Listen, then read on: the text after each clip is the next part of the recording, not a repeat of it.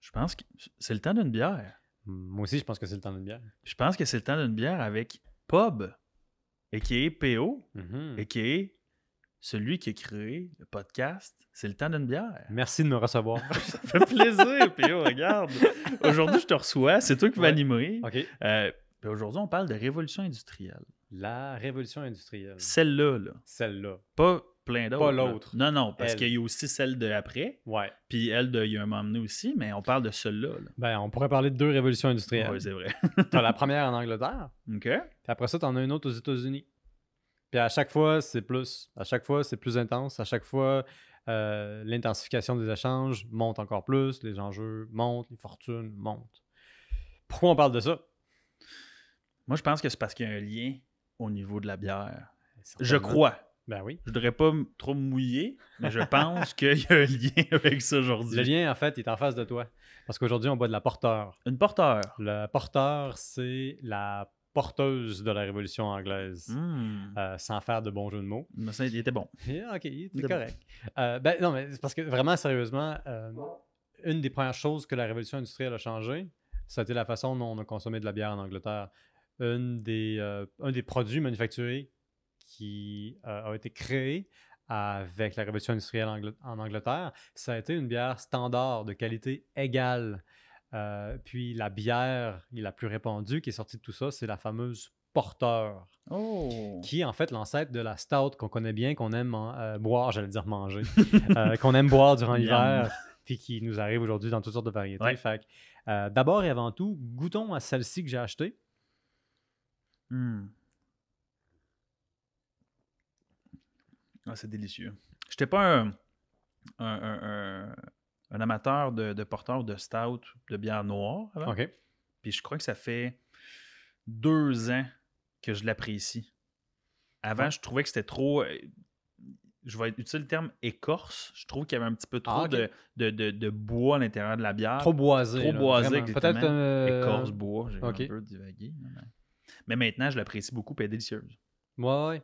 Euh, ce- Celle-là est un petit peu crémeuse. euh, c'est une bière que j'ai pris à la SAQ. C'est une, euh, une porteur anglaise. J'ai trouvé quelque chose de relativement près de l'original, mais on va réaliser dans le podcast qu'il n'y a aucune bière qu'on boit aujourd'hui qui a rapport de près ou de loin avec les bières qui étaient brassées il y a plusieurs centaines d'années. C'est valable avec le stout, c'est valable avec le porteur, c'est valable avec la IPA. C'est encore plus vrai en fait avec la IPA. Par contre, ici on a un, héritier très décent euh, à cette bière-là qui était d'abord et avant tout la bière de l'ouvrier la bière des pauvres, euh, mais surtout la bière de la grande masse. Et encore plus important, la première bière industrielle. Et quand je dis la première bière industrielle, je te dis la première bière qui a été produite à grande échelle avec... euh, Pour des- nourrir, pour faire boire le peuple. Pour faire boire le peuple, mais aussi pour l'exporter vers d'autres peuples. Parce que la porteur, c'est aussi euh, le premier type de bière qu'on est capable d'exporter à très, très grande échelle. Pourquoi Les? Britanniques, pourquoi? Pourquoi non?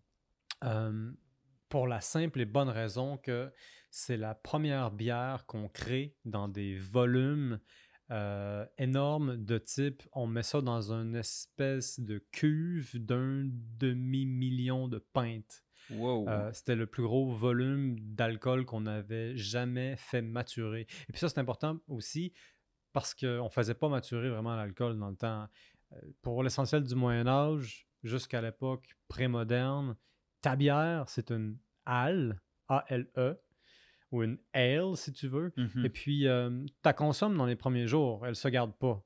Euh, souvent, c'est parce qu'on comprend pas vraiment les principes de contamination, on connaît pas encore la levure. Donc, on sait pas qu'il y a d'autres levures ou d'autres bactéries qui pourraient juste tuer ta bière si c'était possible. Puis après ça aussi, on fait pas vraiment vieillir la bière. Il y a des gens qui font vieillir la bière, mais sont très riches. Euh, c'est l'aristocratie, c'est les puissants, c'est les nantis. Mais euh, le commun des mortels boit une bière qui a été faite euh, dans la cuisine d'un chum ou d'un ami, ou encore plus souvent par la femme, parce que ce sont les femmes qui ont brassé la bière historiquement, qui cuisinaient ça dans leur chaudron, là, dans, la, dans leur cuisine à la bonne franquette. De temps en temps, ils sortaient un pôle et puis ils disaient la bière est prête, puis ils commençaient à vendre, à vendre ça au voisinage. Merci à elle. Merci à elle. Merci à elle. Et puis, on les reconnaît. D'ailleurs, il y a de plus en plus de femmes aujourd'hui qui brassent de la bière. Hein, c'est un retour en force après une très longue absence. Mais ça, Tant on y revient. On- oui, tout à fait. On va leur lever un verre On va leur lever un verre, on va prendre une gorgée de, de porteur. de porteur. Puis, Mais c'est ça. Je, je dois finir la parenthèse puis Je revenir d'où est-ce que je suis parti. la révolution. Euh, oui, la fameuse révolution industrielle, c'est que ben, d'abord, c'est la première bière qu'on fait dans des très grandes quantités. Mhm. Puis surtout, euh, c'est la première bière qu'on fait maturer, à- qu'on se permet de, de mettre de côté pendant très longtemps pour qu'elle prenne du tonus, pour qu'elle s'améliore. Euh, pour te donner une idée, la l'ale traditionnelle, qui est une bière brune ou ambrée ou rousse, elle fermentait pendant quelques jours, et puis après ça, on la buvait. Après ça, elle se contaminait. Cette bière-là, la porteur, elle fermentait pendant neuf mois. Wow. Fait que là, Avant consommation? Avant la consommation. Puis ça, ça, ça, avait toutes sortes d'effets bénéfiques pour le producteur puis pour l'acheteur. Parce que dans ce temps-là, là, on utilisait du, du, du- du- bois, euh, on utilisait du charbon avec vraiment peu d'efficacité au niveau chaleur, ce qui faisait que ben, ton malt, qui est comme le grain que tu as besoin d'avoir pour brasser de la bière, euh, c'était carrément dégueulasse. Il y avait un goût très très fort associé à l'odeur de charbon, de fumée, De à toutes sortes d'usines, euh, euh, pa- pa- pardon, toutes sortes de résines. Donc, si toi, tu buvais ta bière immédiatement, tu le goûtais, ce goût-là. Puis très- ça arrivait très fréquemment en Angleterre qu'on disait cette bière-là est carrément dégueulasse. Les bières les moins chères goûtaient la débauche. Elles goûtaient le restant d'un évier qui aurait fermenté dans le gosier d'un cadavre. Wow, c'était profond, ça. C'est encore profond. Ouais, c'est C'est un- une image que je regrette d'avoir Oui, créée oui, parce que là, je, Je l'ai vu avec toute ma vie, là. on est les deux, coincés. là. Ben, évidemment, là, j'exagère Ouais, un tout petit peu, mais ça arrivait fréquemment que ben, probablement la, la bière était contaminée à peu près tout le temps. C'était difficile de garder la bière pendant très longtemps, donc il fallait la boire tout de suite. Mais avec une bière qui était euh, gardée dans des cuves pendant neuf mois, là, il y avait un contrôle de qualité. Les défauts partaient avec le temps Wow. parce que la bière continuait à fermenter. Et plus la bière fermente, plus il y a de l'alcool. Plus il y a de l'alcool, moins il y a d'espace pour que les bactéries s'installent et commencent à faire un carnage. Donc, c'est enfin le premier vrai contrôle de la qualité à grande échelle. Puis ça, ça a fait le succès de la porteur qui est devenue une, euh, une- bière d'abord et avant tout d'exportation qui euh, a été consommée dans la plupart des colonies britanniques, dans les quatre coins du monde. Donc, euh, c'est ça. Ouais, je sens une question. Je- J'en ai une. Moi, je suis curieux de savoir à quel point que dans cette première révolution industrielle-là, la bière a aidé. Ou à quel point que la bière a évolué grâce à cette évolution-là. Parce qu'on parle d'une bière du Mhm. peuple, on parle d'une bière qui était ouais. consommée, on parle d'une bière. En fait, je pourrais- on pourrait quasiment dire que les gens buvaient peut-être plus de bière que sais, à un certain point. Peut-être pas. Qu'est-ce que, qu'est-ce que ça a apporté à la révolution, cette Mhm. bière-là? Ouais, c'est intéressant que tu me poses la question parce que il y a quelques historiens qui regardent le développement du thé puis de la bière en Angleterre dans les 30 années qui ont précédé la révolution industrielle. D'ailleurs, la révolution industrielle, là, ça arrive euh, 17-18e siècle. Oui. Et puis, euh, dans le 17e siècle, avec la popularisation du thé, du café et puis des bières de différents acabits, de différents niveaux d'alcool, euh, on assiste à tout d'un coup une énorme portion de la population qui boit de l'eau qui a été traitée. Donc de l'eau qui est beaucoup plus saine. Puis ça, c'est une époque où est-ce que les grandes agglomérations euh, avaient ben, aucun système d'évacuation des déchets. Pas efficace, Donc, euh, s'il y avait des puits qui étaient encore en fonction dans l'Angleterre industrielle, je te garantis que ces puits-là étaient contaminés par des déchets, des ordures, des, des- des déjections, du caca. Tout. Donc, euh, c'est ça, tout ce que tu voulais pas avoir. Donc, les épidémies de choléra étaient Ouais. fréquentes. Là. Alors, La peste noire sort pas de n'importe où. Là. c'est ça. Pour faire une histoire courte. Ouais, c'est ça, on va pas, Non, on va pas- c'est- on va pas une autre parenthèse. ça, ça a le mérite d'être un exemple assez clair et très vivifiant, disons. Euh, donc, euh, c'est ça. Il y, a, il y a quelques historiens qui s'intéressent à la question puis qui disent une des explications possibles à tout le foisonnement industriel, de créativité, d'entrepreneuriat, de succès, d'innovation, euh, c'est peut-être tout simplement la santé publique qui se serait améliorée. Démographiquement, il y aurait eu moins de morts parce que vers le 17e siècle, les gens boivent plus de contenu dans une eau qui a été bouillie. Donc, quand on bouille l'eau, ça tue beaucoup de pathogènes qui Mhm. sont euh, pas tes amis, Mhm. puis qui veulent ta mort. Ouais. Ils sont pas fins, les autres. Ils sont pas gentils. Ben, c'est pas la seule explication. Parce que le 17e siècle, à peu près partout en Europe, c'est vraiment une époque de découverte. On crée des académies. On crée des académies euh, de la science, de la littérature. On fait vraiment beaucoup d'expérimentation. Et puis, euh, ça, c'est une des choses qui arrivent. Puis après ça, ben, il y a aussi toutes les autres choses qui sont arrivées avant. hein. Euh, tu sais, la fameuse machine à vapeur, qui est vraiment l'épicentre de la croissance industrielle. De la qui est- transportation. qui est de- littéralement le moteur de la révolution industrielle. Ouais. Si tu me permets cet atroce jeu de mots. Je te le permets. Merci, c'est gentil. T'es mon Euh, invité tout de même. oui, c'est vrai, tu me reçois. Je te laisse la parole. Merci encore d'ailleurs. Ça fait plaisir de t'a- de t'accueillir parmi au podcast. Là, t'en donnes une bière aujourd'hui. Cette digression est complètement ridicule. Ça mérite une petite gorgée. Je de sais pas si ça le mérite. Ben, moi, je le donne. Mhm. Donc, c'est ça, le, le fameux euh, moteur. euh, Économique. Ben, c'est un moteur c'est ça, économique. la machine là. à vapeur, Ouais. là, c'est ça. Euh, ça. ça faisait au moins un siècle que ça existait. C'est juste qu'il y a un petit monsieur qui s'appelle Watt qui était capable de trouver quelque chose de vraiment euh, optimal, puis il était capable de le vendre. Un des premiers clients de ce petit monsieur-là, c'était une brasserie. Wow! Et puis en dedans de cinq ans, les cinq plus grandes brasseries ont suivi son exemple et ont décidé d'adopter ça. Et puis là, tout d'un coup, tu as un des premiers produits manufacturiers de la révolution industrielle, une bière.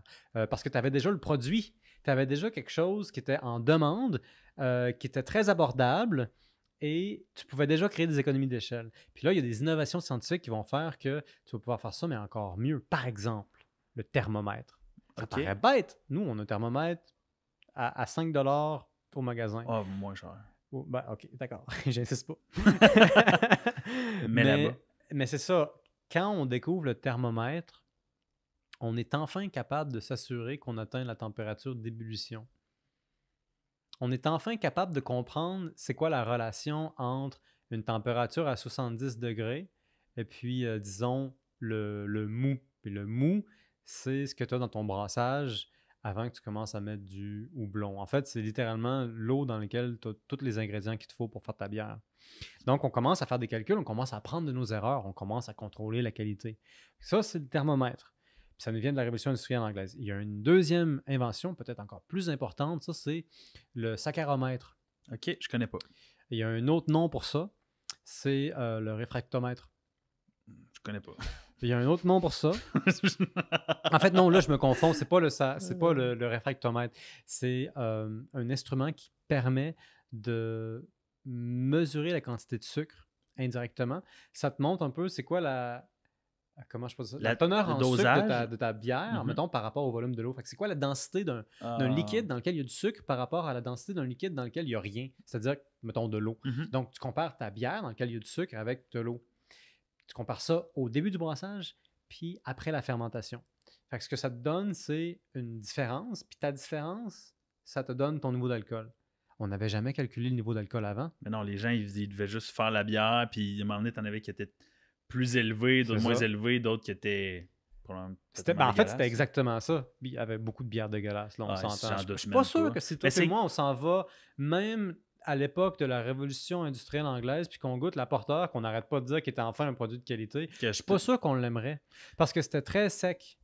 Et c'était vraiment quelque chose de fait pour être disponible pour le commun des mortels, c'est-à-dire qu'on coupait dans tout, il n'y avait rien qui dépassait, c'était le minimum. Mais moi, j'ai une question pour toi. Je comprends. Tu par- Merci. Je suis content que tu comprennes. tu parles que M. Watt a eu un de ses premiers clients. En fait, c'était une brasserie. Parmi ses premiers clients. Parmi ses ouais. premiers clients.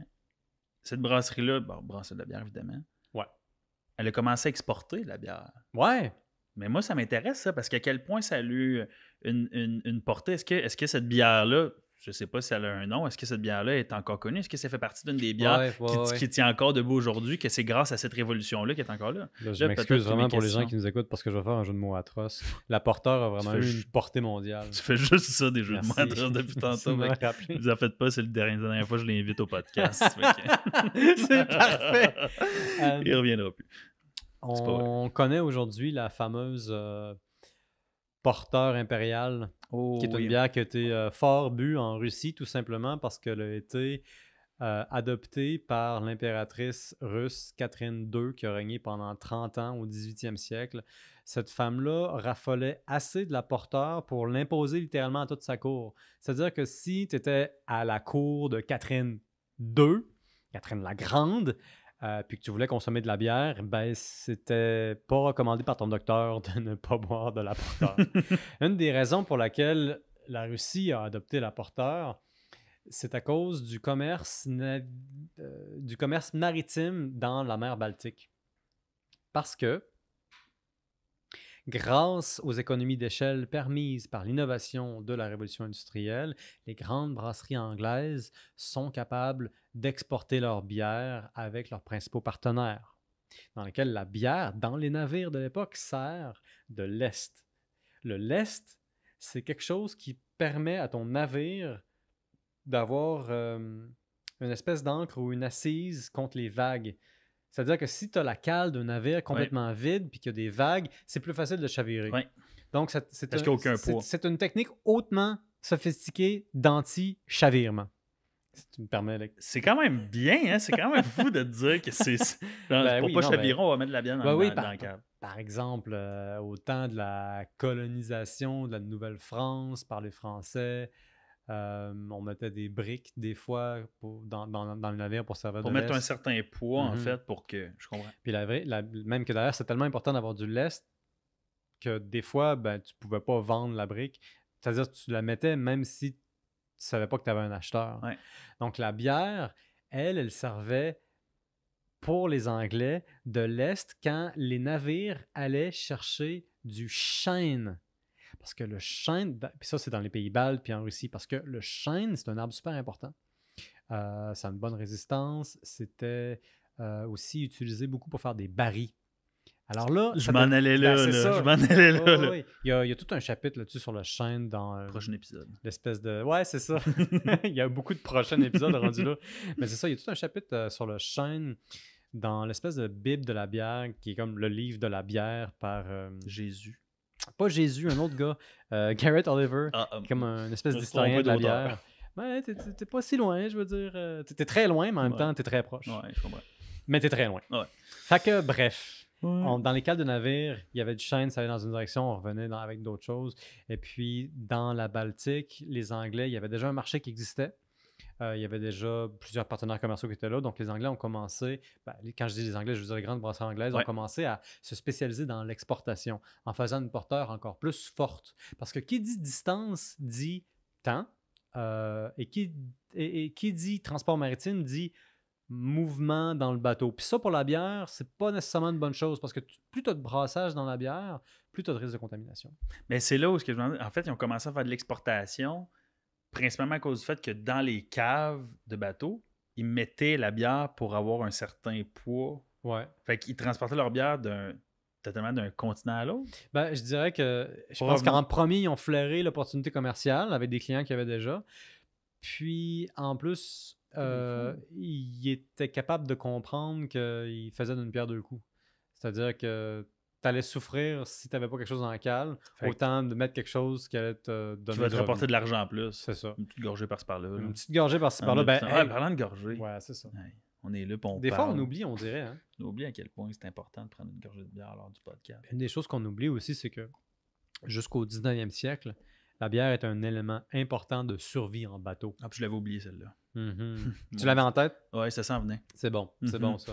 Euh, moi, je pense que la, statistique la plus ahurissante que j'ai lue là-dessus, euh, ça nous vient d'une espèce d'ordre d'acquisition, de, de, pas de procuration, je pense en anglais, mais euh, c'est ça, d'accusation, d'acquisition de, denrées par une espèce de commandant pour la marine anglaise. Ça laissait entendre assez clairement que euh, au 18e siècle, on pouvait boire jusqu'à 4 non, jusqu'à 10 pintes par jour. 10 Le marin anglais pouvait boire jusqu'à 10 pintes par jour. Le marin anglais, j'espère qu'il y avait quelqu'un qui contrôlait le navire quelque part, parce que c'est clairement pas lui qui euh, décidait de la direction dans laquelle on allait. Il faut, euh, il faut un équipage ah pour naviguer.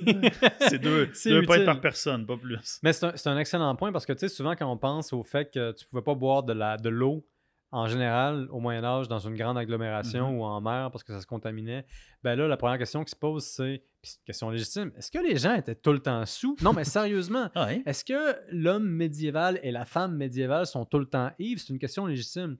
Euh, la réponse courte, c'est non. La réponse longue, c'est ça se peut. Euh, la réponse courte, c'est en réalité, la plupart des gens ne faisaient pas assez fermenter leur bière pour que les levures hum, qu'il y avait puissent passer à travers tout le sucre. Donc, la bière était souvent très sucrée puis peu alcoolisée. Fait qu'on pouvait penser genre à un niveau d'alcool de peut-être 2 à 4 Et puis là, ça dépend évidemment des localités. Mais ça, c'est vraiment pour le commun des mortels. Parce que ça fait très longtemps qu'on est capable de faire de la bière euh, fortement alcoolisée. Mm. Et je pense qu'un des, des premiers exemples de, de brassage de bière, c'est en Chine. En réalité, on appelle ça une bière, mais c'est comme un vin de riz avec d'autres choses. Mhm. Ça date de 9000 ans. Wow. Puis, euh, comme on sait qu'il y avait plusieurs éléments là-dedans, euh, du riz, peut-être un peu d'hydromel, peut-être un peu de bière, ben on sait que tout ça mélangé ensemble, ça fait monter le niveau d'alcool. Moi, je, je nous ramène à, à la révolution industrielle. Ça, j'aime ça. Parce qu'on fait. moi, je, je nous connais, tu sais. Faire beaucoup de parenthèses et Mhm. tout. Un des autres éléments que je serais curieux de savoir, c'est qu'outre que l'exportation, tu, tu parlais de Watt au niveau de euh, l'aspect. euh, J'imagine que c'était. Il faisait de l'exportation à locomotive, puis ainsi de suite, quand c'était le temps qu'il avait trouvé, euh, la- la- exploré la, la machine à vapeur, ainsi de suite, comme tu mentionnais tantôt. Mhm. Quel a été l'élément, avec un grand L, Ah, ça. de la bière? Là, tu parles pas d'un rond de non, poil. non, non, non, non, non, non. Non, je parle pas d'un rond de poil. L'élément qui a été. Qu'on peut qualifier par rapport à la révolution industrielle pour la bière. La chose que n'importe quel historien ou des gens qui, qui se connaissent énormément dans le domaine de la bière savent que ça égale bière, révolution industrielle. L'écroulement des, euh, des autres bières. Ben, tant mieux, hein? Parce que une fois que la machine à vapeur a été adoptée par les grandes brasseries anglaises, là, ils ont commencé à racheter les plus petites. Personne n'était capable de suivre leur volume, leur tonnage. Donc, je peux te certifier que les 50 ans qui ont suivi ont été une période assez sombre pour les petits commerces de papa et maman. Wow. Et puis, euh, ça a été assez dévastateur aussi pour le quelque peu d'entreprises familiales où est-ce que c'était la femme qui brassait des affaires et puis euh, qui vendait à ses voisins parce que là, il n'y a plus personne qui pouvait suivre. Et puis ça, ça a été désastreux, là, véritablement. Il y a de la... Il y a une espèce de financiarisation, si tu veux, des grandes brasseries. Ils commencent à faire des profits faramineux.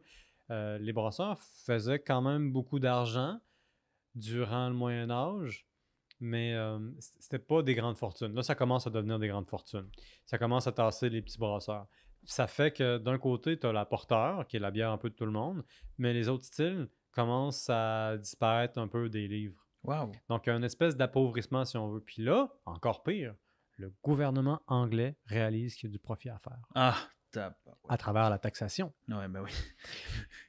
qui dit gouvernement dit taxe. Et ça, c'est inévitable. Ben, je dis. Et je dirais que, en fait, avant même que la révolution arri- arrive, la révolution industrielle, le grand moteur du développement des bières, historiquement, c'est la taxation. Parce que l'apporteur est aussi une façon de réagir à des taxes. L'invention du concept d'une bière vraiment, vraiment, vraiment sombre, avec beaucoup, beaucoup d'alcool, euh, mais du malt ben, de très basse qualité.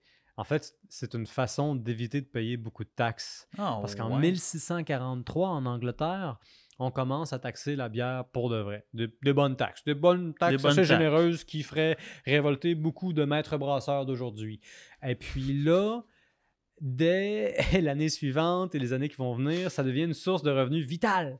Puis là, encore pire, là, l'Angleterre s'empêtre dans un paquet de guerres, dont la guerre de 9 ans, euh, à partir de 1688. Et là, là, c'est la, la débauche fiscale. C'est pas la faillite, mais c'est la débandade financièrement. L'Angleterre a de la misère à mettre la main sur assez d'argent pour ben, payer peu importe quel service existait à l'époque. Donc, ce qu'on fait, c'est qu'on monte beaucoup les taxes sur la bière, mais les brasseurs vont trouver un truc. Wow, je suis curieux, là. Là, ça m'intéresse. là, là, avant, tout- ça t'intéressait pas. Non, mais j'allais le dire, je savais que t'allais. Mais là, encore plus, je trouve ça intéressant. Bon, ok.